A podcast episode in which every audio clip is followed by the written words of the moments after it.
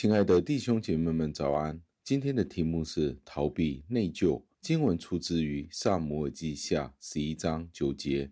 经文是这样说的：乌利亚却和他主人的臣仆一同睡在王宫门外，没有回到自己家里去。感谢上帝的话语。加尔文是这样子的解释这一段的经文。他说，当乌利亚不愿意与他的妻子一起同房的时候，大卫就觉得非常的沮丧，所以大卫要绞尽脑汁去寻找方法达成他的目的。之前他做过了什么呢？他叫乌利亚回到他的家中，而且送他礼物。简单来说，大卫是做了一连串的行动，他证明了他自己是有罪的，即使他做了一些事情去掩盖、去遮盖他自己所犯过的罪。因为大卫趁着乌利亚不在家中的时候，就与拔示巴犯了奸淫，使得拔示巴怀孕。而大卫正是因为这件事情，就尝试要乌利亚回到家中，使得乌利亚可以与拔示巴同房，那大卫就可以掩盖他的罪了。上帝在这里就很巧妙地将大卫所有一将大卫所有一系列错误的行为。你以为你可以神不知鬼不觉吗？但是，就正是因为乌利亚不愿意回家与他的妻子同房，就使得大卫倍感压力了。当我们藐视上帝的审判的时候，当我们尝试保留我们好的名声，在人们面前表示我们仍然很有面子，我们是有头有面的，有头有脸，但是上帝就给回了我们一个公正的回报。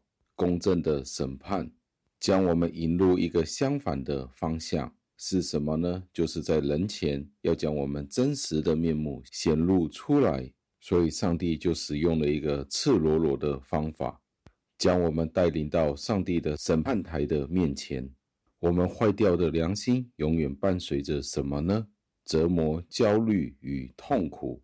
当我们希望有真正的平安的时候，我们一定要有一颗好的良心，做正确的事情。此外，当我们尝试要逃避上帝的面的时候，特别是当我们要废除上帝公义的时候，我们就得不到平安了。如果我们要有一个长久的平安，我们一定要小心的在上帝面前行事为人，并且我们要时常的去检查我们的良心。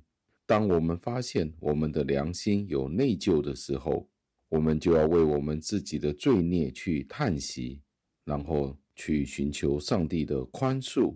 当我们诚心来到上帝面前的时候，他就准备将这个怜悯加添给我们了。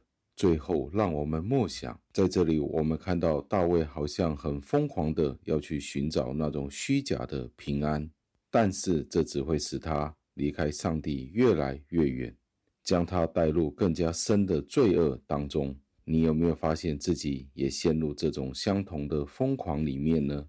你是不是也想逃离那些罪，不想得到那些报应呢？盼望你与我今天一同的去反思，你有没有那些与上帝破裂不堪的罪呢？使得你必须去到上帝面前求他的赦免。让我们一起祷告。亲爱的恩主，我们赞美感谢您，因为这一段的经文再一次的提醒了我们，我们的心里面有时候有一些的内疚，使得我们无法在您面前有一颗清洁的良心。求您帮助我们，使得我们可以认清楚我们原来的面目。我们今天是不是有一些还未认的罪，以至于我们无法在您里面得到平安？听我们的祷告，是奉我主耶稣基督得胜的尊名求得，阿门。